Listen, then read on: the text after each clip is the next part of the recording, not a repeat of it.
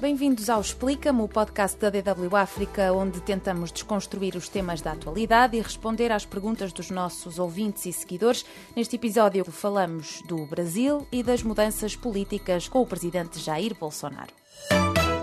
Eu, Maria João Pinto e a minha colega Cristiano Vieira Teixeira reunimos várias questões que chegaram à redação da DW África sobre as mudanças no Brasil com o chefe de Estado Jair Bolsonaro, que é um tema que parece interessar muito aos nossos ouvintes a avaliar pelo número de perguntas. Além disso, neste mês de julho assinalam-se os seis meses da presidência de Jair Bolsonaro e as estatísticas falam por si. Uma sondagem divulgada dias antes indicava que apenas 32% estão plenamente satisfeitos com o seu trabalho, consideram-no ótimo ou bom e que a tendência é piorar. Nos seis meses marcados por várias polémicas, uh, houve também confrontos externos com o presidente francês, com a chanceler alemã, sobre as questões climáticas, nomeadamente a questão do desmatamento da, da Amazónia.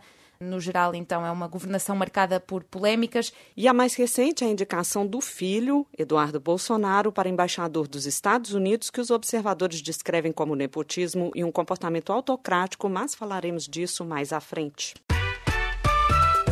DW África. Deutsche Welle.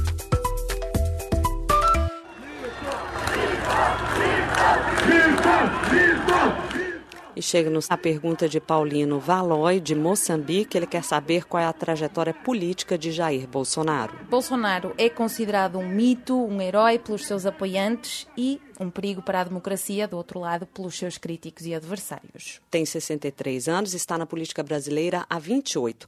Antes de vencer as presidenciais de 2018, foi eleito deputado sete vezes consecutivas, mas nunca ocupou um cargo importante no parlamento e, em 26 anos como deputado, aprovou apenas duas leis.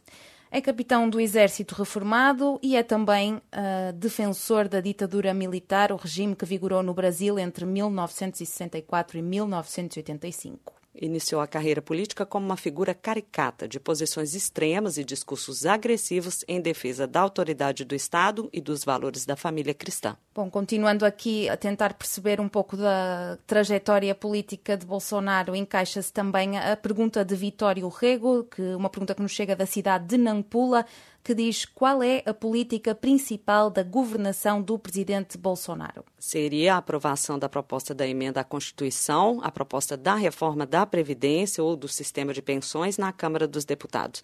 É uma medida considerada fundamental pelo governo de Jair Bolsonaro é a medida em foco nos últimos tempos. Estima-se que esta reforma permita poupar em 10 anos mais de 930 mil milhões de reais, cerca de 220 mil milhões de euros, com o real a rondar atualmente os 25 cêntimos de euro. A reforma desagrada a muitos brasileiros porque aumenta a sobrecarga para o cidadão comum, com um tempo mais longo de contribuição e da idade mínima para, para se reformar. Foi, portanto, uma negociação difícil para a sua aprovação. O texto sofreu mudanças, mas o governo conseguiu aprová-lo um, na Câmara.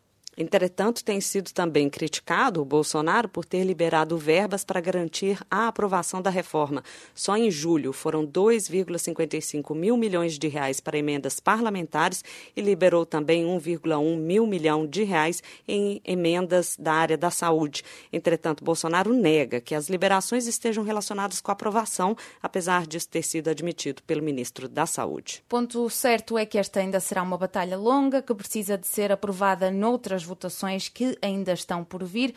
Resta também dizer que esta é a grande aposta para renovar o ânimo dos investidores, reativar uma economia que ainda não recuperou da crise entre 2015 e 2016, uma altura em que o produto interno bruto brasileiro caiu 7% e o país está sob ameaça de nova recessão este ano. E o presidente brasileiro Jair Bolsonaro continua animado, diz que o país está cada vez mais próximo do caminho do emprego e da prosperidade após a aprovação do texto base da reforma do sistema de aposentação. Animado continua também o vice-presidente, o general Hamilton Mourão, como podemos ouvir aqui. Esse ano de 2019 é importante que a gente consiga terminar a reforma da Previdência, óbvio que vai terminar, e encaminhe a questão tributária. Eu acho que se a gente conseguir chegar ao final do ano com essas duas reformas aprovadas, nós teremos uma vitória grande para depois pensar na questão política que está muito ligada à questão dos costumes. Bom dia, DW África. Aqui fala Marildo Shirinza de Moçambique. Sou um cidadão, gosto de estar informado. Sobre este tema, gostaria de saber quais são as políticas que o presidente Jair Bolsonaro implementou para a área da justiça. Não podemos deixar de começar pela figura central, o ministro da tutela, Sérgio Moro. Era visto como uma estrela do executivo, um super-homem. Foi ele que condenou o ex-presidente Lula da Silva num caso sobre um apartamento de luxo, supostamente recebido como suborno de uma construtora. Moro ganhou notoriedade como juiz da Operação Lava Jato por condenar empresários, funcionários públicos e políticos de renome também. E a prisão de Lula, de resto, é vista por muitos como essencial para a eleição de, de Jair Bolsonaro, uma vez que as pesquisas apontavam que o ex-presidente tinha grandes intenções de voto, mas o seu partido não. Eu estou sendo vítima da maior caçada jurídica que um presidente ou que um político brasileiro já teve. Mas veja, se não fosse o Lula ser o que ele é, ter a relação com o Brasil que ele tem, Uhum. Nenhum cidadão brasileiro aguentaria 10% do que eu estou aguentando. Há mesmo quem diga que o cargo de ministro da Justiça foi um prêmio dado a Moro. Entretanto, os apoiadores de Bolsonaro acreditavam que esta seria uma grande mudança no Brasil, com Sérgio Moro na pasta da Justiça, no sentido de uma política mais forte de combate à corrupção e dinamização do setor da justiça, segundo o próprio Bolsonaro. Mas, entretanto, há aqui uma reviravolta com a recente divulgação de alegadas conversas entre Sérgio Moro Moro e procuradores da Operação Lava Jato. Aproveitamos aqui para um, ir à pergunta de um outro ouvinte que se identifica como argentino de Moçambique. Ele diz: Gostaria de saber como o presidente Jair Bolsonaro pretende aliviar o escândalo da Lava Jato, visto que alguns nomes envolvidos nesse caso fazem parte do governo de Bolsonaro. Com a mais recente controvérsia envolvendo o ex-juiz da operação e agora ministro da Justiça, não será uma tarefa fácil aliviar esse escândalo. Só, só para resumir, para, para as pessoas entenderem, desde junho que o The Intercept, que é um portal de jornalismo de investigação, tem vindo a publicar mensagens que colocaram então em causa a imparcialidade desta Operação Lava Jato. São conversas privadas em que Moro sugeria a um procurador que alterasse a ordem das fases da Operação Lava Jato, deu conselhos, indicou caminhos de investigação e deu também orientações aos promotores encarregados do caso, ou seja, ajudou a acusação, o que viola a legislação brasileira que exige imparcialidade aos juízes. Ou seja, Bolsonaro tentou aqui mostrar pulso na justiça, continua a defender o ministro, mas esta política está agora posta em causa, quer se queira, quer não, apesar de Bolsonaro minimizar o impacto destas revelações, uh, chegando a afirmar que ele faz parte da história do Brasil, referindo-se a Sérgio Moro. O país foi saqueado, ele fez um excelente trabalho, não respondo por ele. O Sérgio Moro é um patrimônio nacional. Houve quem sugerisse ou exigisse que o ministro da Justiça, Sérgio Moro, se demitisse. A Operação Lava Jato era um símbolo anticorrupção e acaba por se revelar extremamente problemática. Ajudou Bolsonaro e Moro a subirem ao poder e, no fim, é em si mesma aparentemente corrompida. São questões complicadas esta da Lava Jato e ainda só para fechar aqui a questão da justiça, há uma série de medidas tomadas por Bolsonaro que foram caindo por terra neste setor. Uh, o exemplo é a decisão de manter o Conselho de Controlo das Atividades Financeiras nas mãos do ministro Sérgio Moro, que foi um pedido do presidente, mas que a Câmara e o Senado devolveram ao Ministério da Economia. E há também outros casos. Como o caso da medida que transferia a demarcação de terras da Fundação Nacional do Índio do Ministério da Justiça para o Ministério da Agricultura e que o Supremo também suspendeu. Portanto, aqui uma série de dificuldades na aplicação de políticas na justiça. A questão que eu quero saber sobre a política de Bolsonaro no Brasil tem que ver com eh, as políticas sociais, né? como é que ele vai encarar estas, estas políticas sociais que o governo de, de Dilma né, tem, tem, tem, tem, feito para, para, para, para as populações brasileiras e que ele agora acha que este vertente tem que ser mudada. As políticas sociais são a marca forte, além fronteiras, dos governos do Partido dos Trabalhadores, tanto na presidência Lula quanto na de Dilma Rousseff. Foram nove programas, segundo o próprio PT, oito deles criados no governo Lula. O programa Fome Zero é um dos mais famosos e o ex-presidente Lula até hoje se gaba de ter tirado milhões de brasileiros da pobreza com as iniciativas sociais e chegou a receber o Prêmio Mundial de Alimentação em 2011. Nós conseguimos fazer o maior processo de mobilização social da história do nosso país. 40 milhões de brasileiros ascenderam de classe social. 28 milhões de brasileiros saíram da pobreza extrema. Outro programa muito conhecido é o Bolsa Família, que consiste na transferência direta de renda do governo para famílias pobres. Foi um programa que foi ampliado no governo Dilma e, obviamente, já enquanto candidato, Jair Bolsonaro, que até então era um crítico do Bolsa Família, passou a dizer que não mexeria nesta renda da população mais carenciada. Chegou mesmo a apanhar boleia eh, deste sucesso do Bolsa Família em abril deste ano, quando anunciou a criação do 13º salário para os beneficiários ampliando assim o Bolsa Família, tal como havia prometido na campanha. O 13º, o Bolsa Família, será anunciado a semana que vem, para atingir diretamente né, os mais necessitados. De onde virá o recurso? Do combate à fraude, que existe e muita fraude. Mas políticas sociais não foram um grande mote na campanha do atual presidente do Brasil. Em seu discurso de posse, ele também não enfatizou o assunto. E até o momento, Bolsonaro esteve mais ocupado em tentar cumprir algumas promessas de campanha mais relacionadas ao seu perfil, como a questão do porte de armas ou mesmo a própria reforma da Previdência. Não há mais lugar seguro no Brasil. A bandidagem age à vontade, mesmo à luz do dia. E passamos agora para um outro tema, pela mão do nosso ouvinte Jordão Bertino de Nhamatanda, Sofala, Moçambique. Ele pergunta como é que o governo do Brasil pode parar a criminalidade. Aqui as palavras-chave são o pacote anticrime, o projeto de Sérgio Moro, resume vários dos princípios que regeram a campanha eleitoral de Bolsonaro e falamos aqui de pontos como permitir que os agentes da polícia aleguem legítima defesa em situações de risco para evitar agressões contra si mesmo ou reféns. É uma proposta que altera vários pontos do Código Penal, da Lei de Execução Penal e do Código Eleitoral, entre outros. Ainda tem de ser aprovada na Câmara dos Deputados e no Senado e só depois passa para aprovação de Bolsonaro Bolsonaro. Inclui ainda medidas como a prisão de condenados em segunda instância e o endurecimento do cumprimento das penas. Esta é a proposta de Sérgio Moro. Mas apesar destes planos, o caso das conversas vazadas de que falávamos há, há bocadinho dificulta a aprovação deste projeto anticrime. Eu diria que o governo está aqui um pouco de mãos atadas, uh, respondendo então à questão de Jordão Bertino sobre a forma como o governo pode travar a criminalidade, porque existe este, este pacote anticrime, mas há aqui uma dificuldade em vê-lo aprovado. Parece-me também interessante falar sobre as regras do acesso às armas, um dos cavalos de batalha do presidente brasileiro e também um dos principais temas da campanha. Uma nota importante é também que, segundo o Datafolha, 64% dos brasileiros são contra a posse de armas. É um dado que me parece interessante comparando com, com a insistência do presidente brasileiro nesta questão. Este é também um assunto do seguidor Smith de Benguela. Ele pergunta quais são as políticas plausíveis que o presidente Bolsonaro implementou a fim de se colocar colocar um basta nessas ondas de criminalidade no Brasil.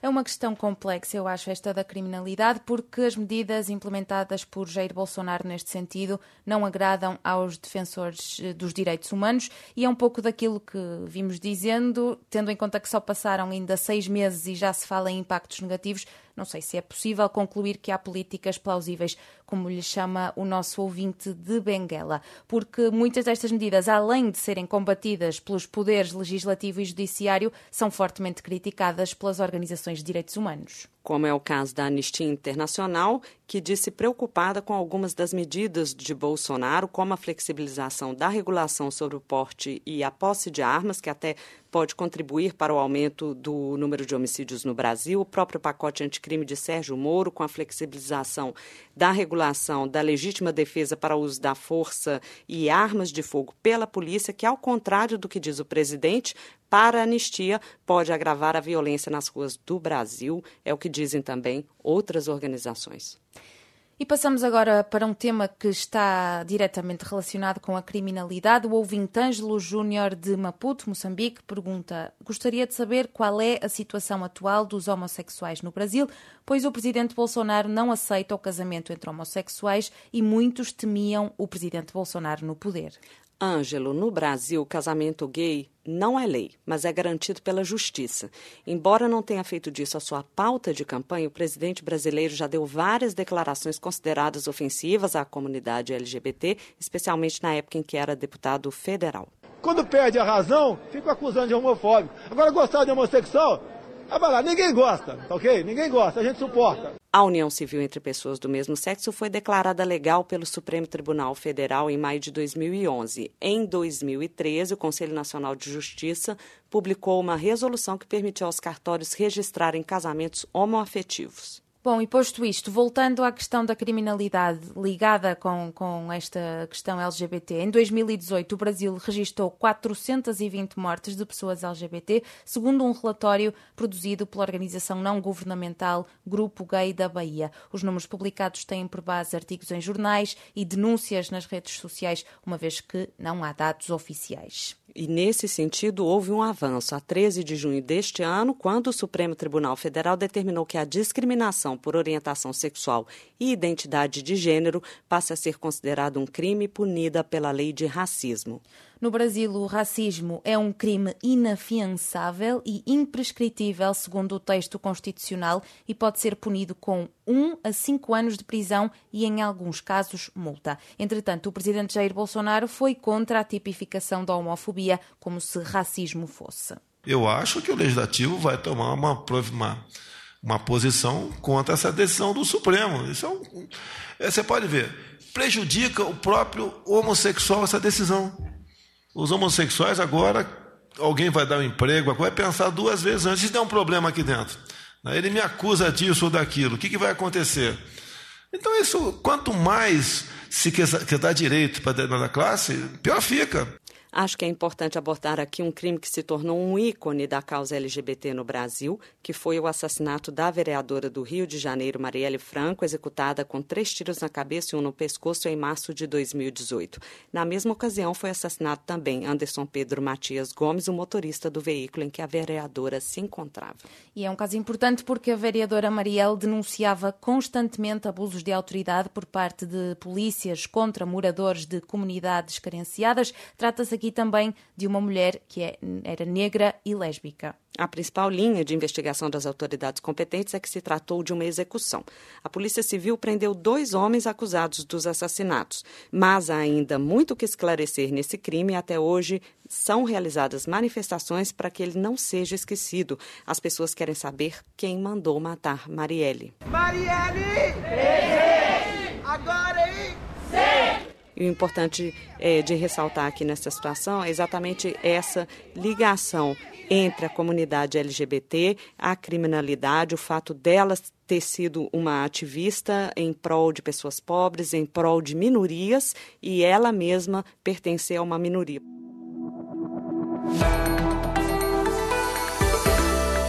Peço ao bom Deus que nos dê sabedoria para conduzir a nação que Deus abençoe essa grande nação. Brasil acima de tudo, Deus acima de todos. João Vitor Andrade, de São Paulo, Brasil, diz que não podemos deixar de abordar neste podcast a influência da religião evangélica na condução da política nacional. É aqui uma questão importante. Realmente é uma questão que desempenha um papel muito grande no governo e na campanha política e na carreira do presidente Jair Bolsonaro. Durante a campanha, o seu lema foi Brasil acima de tudo, Deus acima de todos. Na noite da vitória, seu primeiro gesto foi uma oração na televisão com um pastor. No que diz respeito aos costumes, Bolsonaro defende valores da família cristã, ele os chama assim.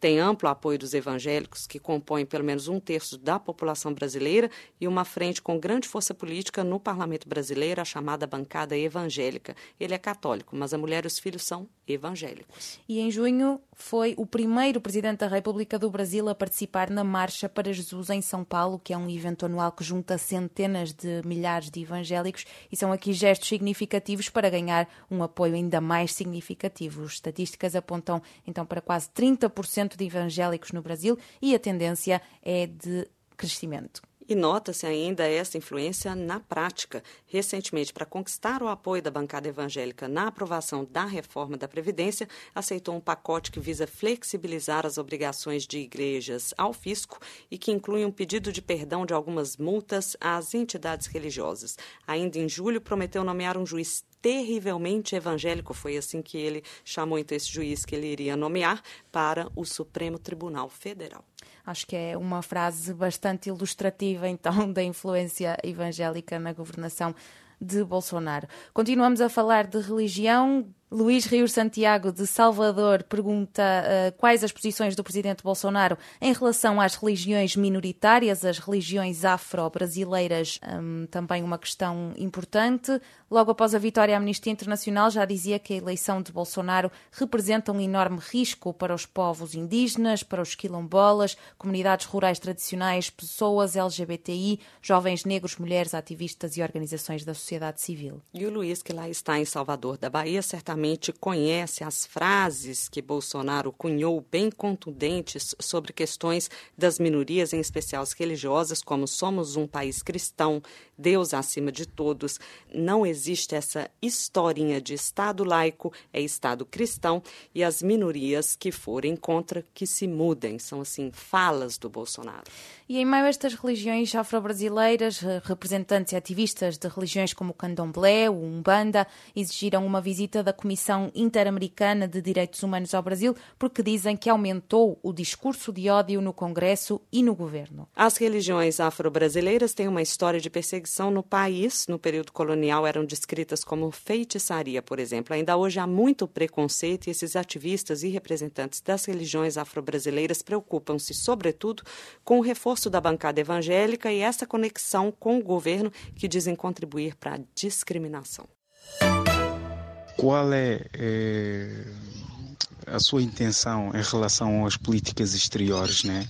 de ter mais cooperações, laços com, com os outros países?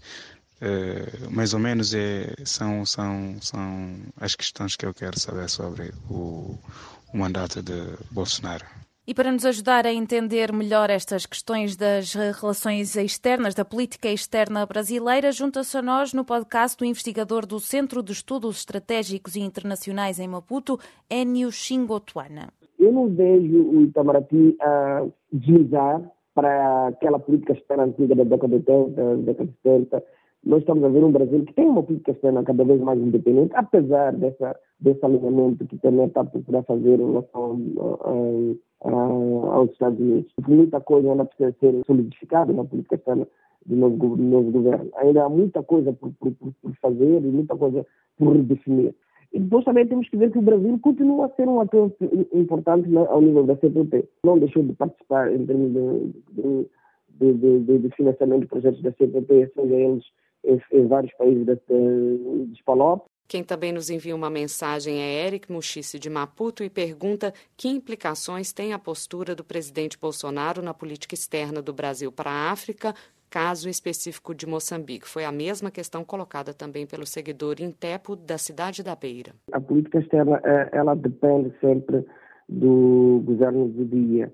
Existem as mudanças originadas pelas mudanças dos governos. Portanto, nós não podemos olhar para esta relação, de, esta relativa redução do, do engajamento brasileiro em relação a Moçambique como se fosse um bicho de sete cabeças ou como se fosse um, uma intenção do Brasil em diminuir o seu relacionamento com os países, os países da CPLP, no caso de Moçambique. E o Brasil hoje está a enfrentar uma dinâmica política econômica totalmente diferente daquela que fez do Lula o grande engajador da política externa brasileira em relação a Moçambique. Mas não podemos esquecer que, por exemplo, o Brasil, agora, quando nós tivemos a situação de IDAI, foi um país que, eh, apesar de ter sido menos ativo em relação a Portugal, que esteve na, na linha da frente em termos de cooperação e, e, e ajuda de Moçambique no processo da ajuda humanitária, resgate das populações, o Brasil também teve a sua contribuição, enviou o, o, o tipo de ajuda, de ajuda que pôde enviar em função das suas limitantes financeiras econômicas e de